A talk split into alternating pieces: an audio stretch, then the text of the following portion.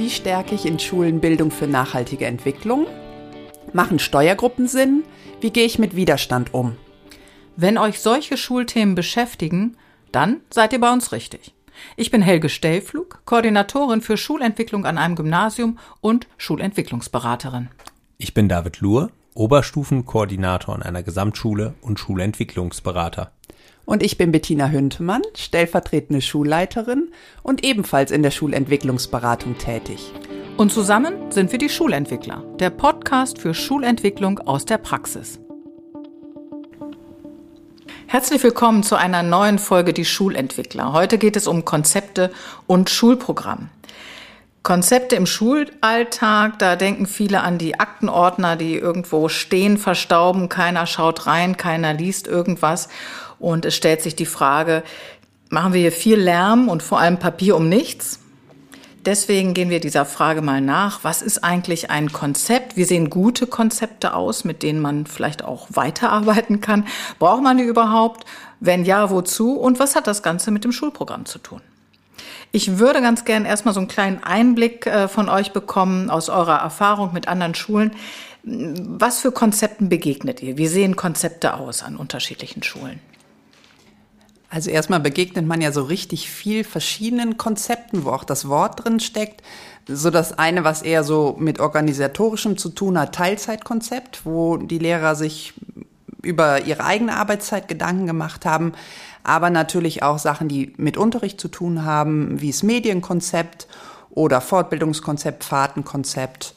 Ja, da begegnet einem erstmal schon mal sehr viel und dann begegnet einem aber auch, dass man in der Schule ähm, eine Praxis hat, die gelebt wird. Es ist aber nicht verschriftlicht.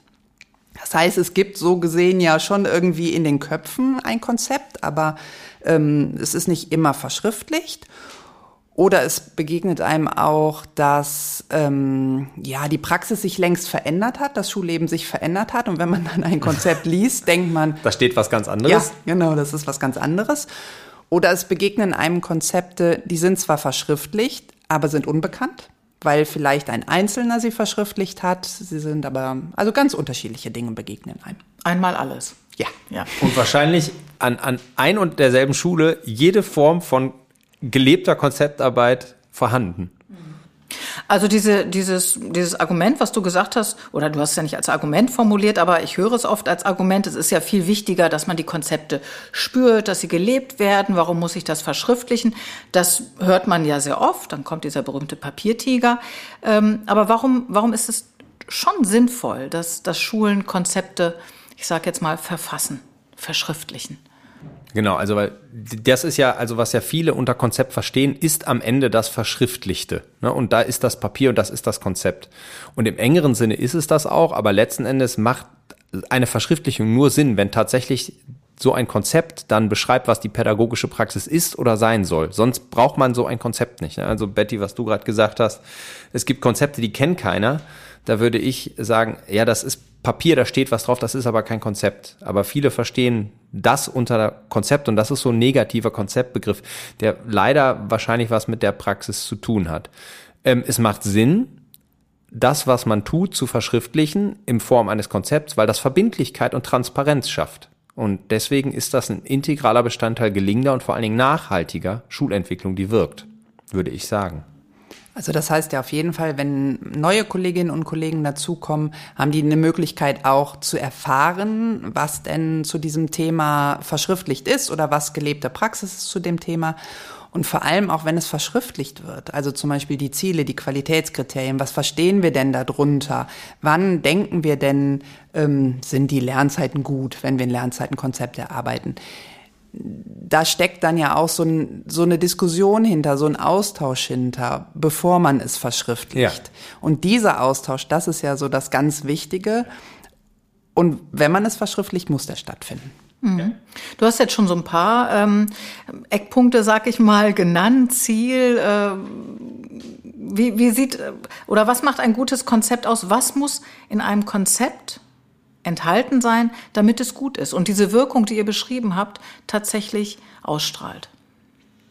Ja, also gute Konzepte halten die wesentlichen Aspekte von Schul- oder Unterrichtsentwicklungsvorhaben ähm, fest, so dass Beteiligte von Schulen, also Kolleginnen, Kollegen, Schülerinnen, Schüler, Eltern, Schulaufsicht, Interessierte, Externe, einfach sehen können, was macht denn diese Schule zum Beispiel, um Inklusion gut gelingen zu lassen. Und das steht da. Ähm, und damit klären Konzepte die Beteiligten über Ziele, inhaltliche Ausgestaltung, Abläufe und Aufgaben und auch Rollen auf. Ähm, und sorgen für Verbindlichkeit. Ne? Also auch gerade wenn, ne, Betty, du sagtest, neue Kollegen kommen, die klären halt eben vielleicht auch darüber auf, was einfach, was nicht verhandelbar ist. Wenn du hier zu der Schule kommst, dann ist das hier so und das, das wird so gemacht und nicht einfach nur, weil es so gemacht wird, sondern weil wir damit ein bestimmtes Ziel verfolgen. Und damit, letzten Endes, wenn man zurückblickt auf die letzte Folge, ist damit die Möglichkeit gegeben, das Leitbild wirklich im Alltag lebendig werden zu lassen mit einem guten Konzept, weil es eben dann nicht mehr beliebig ist, dass wir einen bestimmten äh, äh, Leitsatz irgendwie nur auf unserer Homepage stehen haben, sondern nee, der ist bei uns in der Praxis angekommen. Also ein, ein pädagogisches Ziel wird formuliert in einem Konzept. Es geht aber auch tatsächlich um, um ganz, ganz konkrete Aspekte. Ne? Wie, wie fängt äh, oder wie ähm, können wir gewährleisten, dass es dieses Konzept auch gelebt wird? Also wer ist eigentlich verantwortlich? Wann wird was gemacht. Also es ist tatsächlich sehr groß, erstmal so eine Haltung, ein, ein pädagogisches Verständnis äh, des Konzeptes steckt dahin, aber dann auch tatsächlich, okay, was müssen wir im Alltag machen, damit dieses Konzept läuft. Also wirklich auch die Umsetzung wird beschrieben. Umsetzungsklarheit. Ne? Also, also ganz wichtiges Kriterium guter Konzepte. Und man findet in einem Konzept auf jeden Fall auch, du hast eben Rollenkleid, glaube ich, genannt, wen kann ich denn fragen? Wer ist denn der Ansprechpartner oder wer kontrolliert auch? Also ähm, und es hat schon auch ein Konzept hat auch immer den Aspekt der Evaluation. Also, dass man nach einem Jahr, nach zwei Jahren, wie auch immer, wieder drauf gucken kann, haben wir eigentlich das erreicht, was wir erreichen wollten. Mhm. Und die Anbindung zum Leitziel, hattest du auch schon erwähnt, David. Ähm, daran, das hatten wir auch letztes Mal gesagt, muss sich ja ein Konzept auch messen, ne, an den, an den Leitideen ähm, der Schule, ja. Ähm, das, ja, ein Konzept äh, ist schön, wenn es dann irgendwann verfasst ist, aber das schreibt man ja nicht in einem runter. Also es gibt ja durchaus Phasen in dieser Ich würde behaupten, es gibt Schulen, die machen genau das. Kurz vor knapp, wenn es ja, mal die schreiben, wird. Da, da, wird einer hingesetzt und sagt, jetzt schreib du mal das Konzept und der schreibt das dann und dann ist das Konzept da. Das mhm. ist ja tatsächlich, glaube ich, manchmal gelebte Praxis, aber das ist ja genau nicht, wie Konzeptarbeit abläuft, ne, sondern das ist der allerletzte Schritt. Da sind wir auch bei der Schulentwicklung tatsächlich. Ja. Ne? Also was sind denn so die Phasen innerhalb einer Konzeptentwicklung? Wann wird was verschriftlicht oder festgehalten? Also ich finde, die erste Phase ist ja überhaupt schon mal, was treibt uns denn überhaupt an? Also warum wollen wir denn an diesem Thema arbeiten, sich darüber Gedanken zu machen? Ist es aus einer bestimmten Not heraus? Ist es unsere innere Überzeugung? Entsteht es durch unsere Werte? Und dann guckt man ja erstmal, was haben wir schon? Was ist die Ausgangssituation? Und dann kommt man erst daran, sich zu überlegen, was verfolgen wir denn eigentlich für Ziele? Wobei das in dem Warum Thema. auch schon vorkommt im Grunde, ne? Das, also die, die Warum-Frage ist eng an der, an der Zielfrage.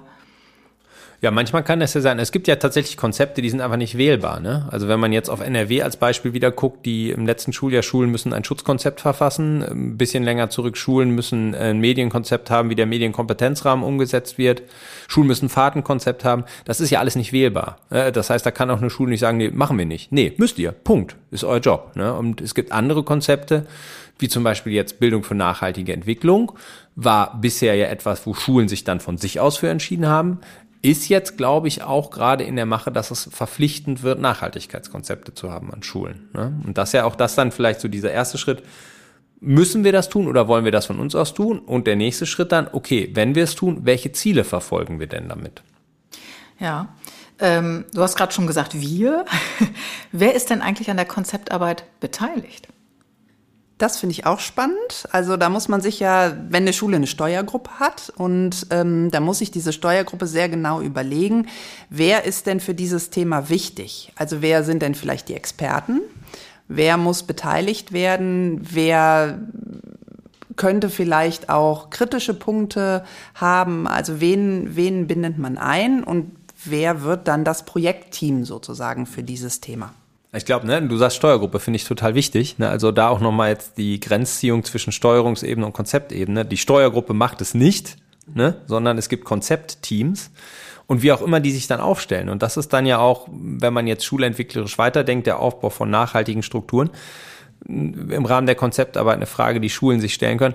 Haben wir eigentlich eine Klärung, wer warum bei uns Konzeptteams sind? Setzen die sich situativ zusammen oder haben wir vielleicht sogar eine feste Struktur? Also ich kenne auch Schulen, die haben eine feste Gremienstruktur, wo es eine bestimmte Zahl von Gremien, bestimmten Aufgaben gibt und das sind die Konzeptionsteams. Und dann guckt man halt, wenn ein neues Konzept reinkommt, okay, passt das erstmal in die Gremienstruktur und dann gibt es einen Auftrag da an Gremium. Und dann setzt sich vielleicht das Gremium neu zusammen, aber ich habe eine feste Struktur, in der ich Konzeptarbeit mache. Das ist was, was Nachhaltigkeit auch nochmal in den Strukturen von Schulentwicklung anliegt, wenn ich kläre, wo die Konzeptionsteams angesiedelt sind. Weil wenn man ehrlich ist, ganz oft landet es ja bei einer Steuergruppe oder ganz oft landet es auch, dass die Schulleitung das dann macht. Ne? Geklärt werden muss natürlich auch im Sinne der Nachhaltigkeit äh, die Rückkopplung. Mhm. Denn sonst haben wir wieder den Papiertiger, der irgendwo abgelegt wird und keiner weiß es. Ah, da haben wir ja. was. Und diese Kommunikation in dem gesamten Konzeptentwicklungsprozess, im Umsetzungsprozess, später in der Evaluation, also immer wieder die Kommunikation sozusagen mitdenken mit den Menschen im System. Ja, und dann ist natürlich, das ist jetzt ja so erstmal so sehr abstrakte Blaupause, durch was für Phasen läuft so eine Konzeptentwicklung und durch was für eine Struktur läuft die. Und da kann man natürlich nochmal viel genauer drauf gucken. Ne? Mit was für einer Methodik gehe ich in die Konzeptentwicklung rein? Ist da jetzt ein ein Gremium, ein Team, das kriegt einen Auftrag, macht mal ein Konzept und die machen sich Gedanken und stellen am Ende das fertige Konzept der Lehrerkonferenz vor. Oder gehe ich da vielleicht auch so einen agileren Weg ne, mit Design Thinking? Das spannt jetzt heute wahrscheinlich, überspannt den Bogen, aber das könnte man sich auch mal genauer angucken, wie man eben da ganz konkret dann verschiedene Prozessgestaltungen aufzäumt. Von strategischer Planung über vielleicht agilere ähm, Vorgehen. Und die Verschriftlichung, was würdet ihr da sagen? Muss es unbedingt dieses, wie wir es meistens ja kennen, in einem Word-Dokument niedergeschrieben und dann als PDF Seiten. veröffentlicht? Oder geht, weil du sprachst eben die Agilität an, ist es nicht vielleicht auch möglich, Foto, Fotos zu machen, also sozusagen mit einem Fotokoll zu arbeiten, das sich immer weiterentwickelt? Da könnte man doch theoretisch auch ein bisschen moderner werden in der Verschriftlichung. Also ich würde es immer an den Zielen messen. Ne? Also ein gutes Konzept, das einfach klare Ziele hat, das Auftragsklarheit und eine Umsetzungsklarheit hat. Und, und wenn meine Dokumentation das erfüllt, finde ich, geht alles. Ne? Also Form follows Function. Ähm, da muss man dann vielleicht wieder überlegen, die Konzepte in der Summe müssen irgendwie ins Schulprogramm überführt werden. Und das Schulprogramm muss bestimmten Qualitätsansprüchen genügen. Und da ist dann vielleicht die Frage, was ist am Ende da das Effizienteste? Und ist da vielleicht nicht das Word-Dokument etwas sehr Effizientes, weil ich es auch in eine Breite ähm, hinkriege, dass alle das machen. Also ich kann mir auch vorstellen, ich weiß nicht, Konzepte werden immer in Form von Standbildern gebaut und ich fotografiere die dann, jetzt ganz verrückt, könnte so der eine oder andere vielleicht mit überfordert sein. Na, sie müssen ja vor allem so wirksam sein, dass ich äh, das Konzept nachher eben spüre, dass jeder weiß, es gibt dieses Konzept und so arbeiten wir. Ja, und ich denke ganz nachvollziehbar. Ganz genau. Und ich glaube, das Wichtigste ist einfach, dass eine Schule sich überlegt, dass egal wie sie nun die Konzepte gestaltet, darstellt, was auch immer, aber dass, dass jedes Konzept etwas Wiedererkennbares hat. Eine gleiche also das, Struktur. Ganz genau. Und da müssen einfach ein paar Aspekte fallen. Ne? Ja. Und das sind, die haben wir jetzt schon genannt, also Ziele müssen auf jeden Fall da sein, ähm, Verantwortlichkeiten, auch Zeiträume müssen natürlich genannt werden.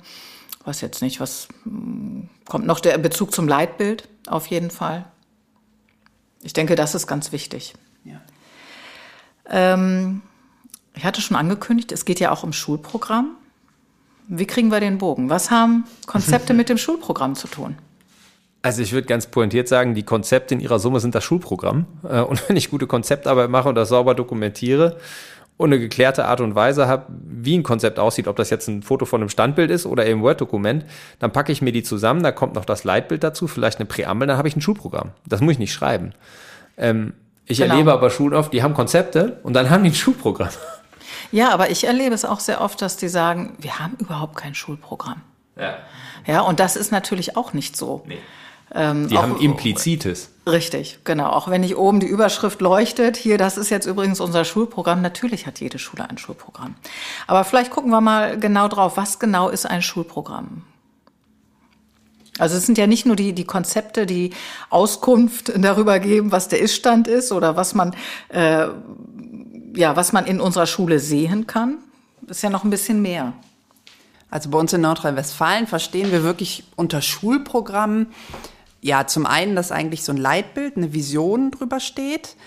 Und dann, vielleicht würde ich es Schulprofil nennen, also den Teil, was macht denn eigentlich unsere Schule aus? Also wie ist unsere Schulgemeinschaft, wo, wie ist unser Standort, was ist unser Kultur, unsere Kultur des Miteinanders, die Summe der Konzepte, Vereinbarungen, so das, was wir als Schule so haben. Und dann gibt's aber auch noch so einen dritten Teil im Schulprogramm. Und zwar ist das der Plan, ich sage jetzt mal zur Weiterentwicklung. Also woran wollen wir in diesem Schuljahr, im nächsten Schuljahr arbeiten? Also die Entwicklungsvorhaben genau. im Grunde, ne, die so in der Mache sind. Genau. Genau, also wenn man es dann so ganz plakativ, das klärt den guten Iststand, der erreicht ist und sorgt damit auch für eine Überprüfbarkeit. Also das, was im Schulprogramm steht als Iststand, das sollte auch passieren und das kann ich dann überprüfen, ob das tatsächlich so ist. Und es klärt die Zukunft, ne? die mittlere bis langfristige. Und ähm, Betty, du hast das, glaube ich, vorhin schon gesagt. Ähm, man muss sich natürlich auch klar machen, Schulprogramm ist was ganz Dynamisches. Also auch die Konzepte, die, die man vielleicht so abhaken kann, so, das haben wir jetzt äh, konzipiert und sogar verschriftlicht. Auch die werden natürlich irgendwann wieder evaluiert ja, man, man muss es am Alltag an den ja, messen, man muss gucken, funktioniert das so, wie wir das geplant haben, hat das noch Leitbildbezug. Das heißt, das ist eigentlich etwas ganz, ja, wie ich gesagt habe, Dynamisches, ähm, was immer in Bewegung ist. Genau, und, ne, und da ist man wieder bei, ich brauche eine geklärte Struktur, die den Auftrag hat, das Schulprogramm dann auch kontinuierlich vorzuschreiben und weiterzuentwickeln. Mhm. Und wenn ich das geklärt habe, dann ist das ja kein Hexenwerk. Ne? Dann, wenn ich geklärt habe, auf welche Art und Weise werden Konzepte bei uns dokumentiert, welche Kriterien müssen sie erfüllen, wer schreibt die, wo gehen die hin, wer pflegt das, dann kriege ich eine Kontinuität auch hin. Ähm, wenn ich das nicht habe, dann zerfasert mir das wahrscheinlich sehr schnell und ich muss wahrscheinlich alle fünf Jahre eigentlich ein neues Schulprogramm schreiben, was die wenigsten Schulen ja machen. Ne, das heißt, eigentlich muss man ehrlicherweise sagen, glaube ich, es gibt ein implizites Schulprogramm, was die gelebte Praxis ist, und es gibt explizite Schulprogramme und das weicht doch an vielen Stellen so voneinander ab. Das fällt dann, glaube ich, an, oft auf, wenn zum Beispiel externe Evaluation, in NRW die Qualitätsanalyse kommt und dann auch mal sagt, ja, im Schulprogramm hier steht ja, sie machen das, aber wir haben das ja gar nicht gesehen. Woran liegt das dann jetzt? Und das kann ja auch ein wertschätzender Impuls sein, darüber nachzudenken. Brauchen wir das vielleicht gar nicht mehr? Manche Sachen braucht man ja vielleicht auch gar nicht mehr oder wollen wir es wiederbeleben? Ähm, ja. An der einen oder anderen Stelle frage ich mich, ob nicht vielleicht sogar die Homepage, je nachdem, wie sie, wie die Darstellung, wie breit die Darstellung ist, ob das nicht schon eigentlich dieser mittlere Teil des Schulprogrammes ist. Also ja, das, was das Schule macht, was genau.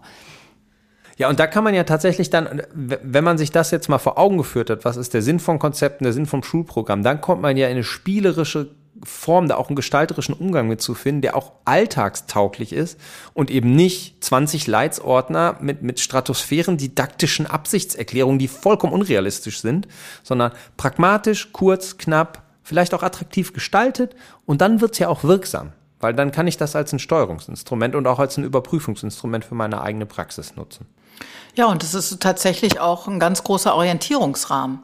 Also das hatten wir auch vorhin, glaube ich, schon mal gesagt. Ne? Es, es kommen ja auch immer wieder neue Lehrkräfte an die Schulen.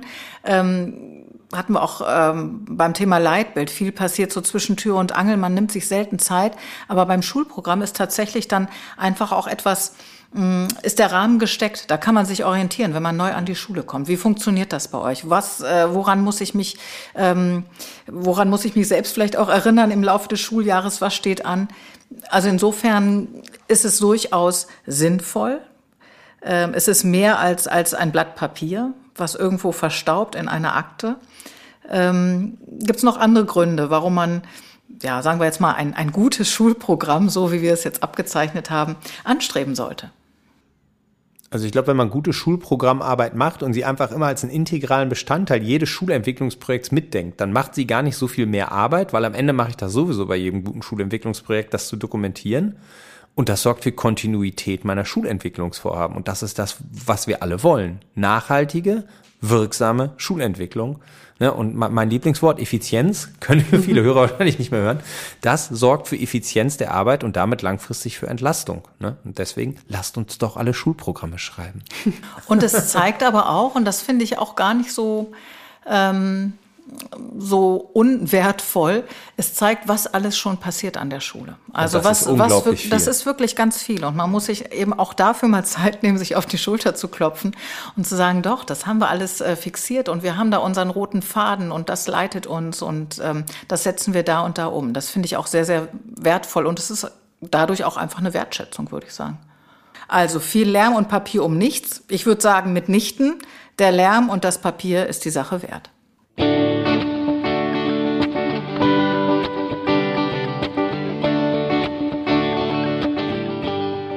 Das waren die Schulentwickler, der Podcast für Schulentwicklung aus der Praxis. Mit Betty. David? Und Helge. Schaut mal auf unserer Homepage vorbei für eine Übersicht zentraler Learnings und weiterführender Literatur.